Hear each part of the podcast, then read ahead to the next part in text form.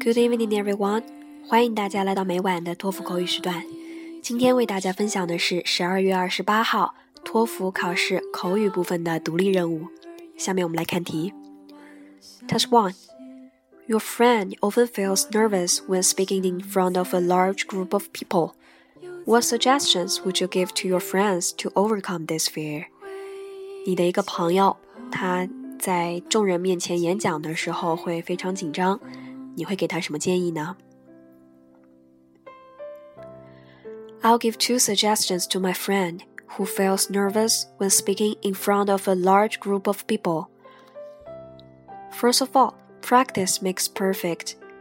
Not being nervous will never come easy because speaking including the language delivery, language use, and the topic development so if you can practice again and again, then you can not only improve your pronunciation, intonation, stress, or pacing, and also you can improve your facial expression, eye contact, and body language.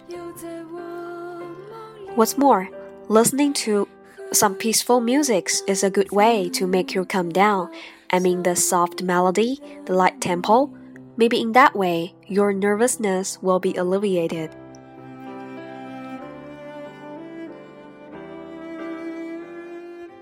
Task 2. When you take a trip, do you prefer just to look around or do you prefer to take pictures and keep a journal? 你在旅行的时候，你是喜欢只是随处逛逛，还是拍照并且写写日记？I prefer to take pictures and keep a journal during the trip for the following two reasons. Firstly, pictures and journals are precious which can make me recall my wonderful memories during the trip. I can record the beautiful natural sceneries, cultural sites, and some delicious food by taking photos. And also, I can keep my happiness, my experience by taking journals. Second, it is a good way to make more friends. I mean, you can post your pictures and journals on the internet so you can attract more people who are interested in traveling too.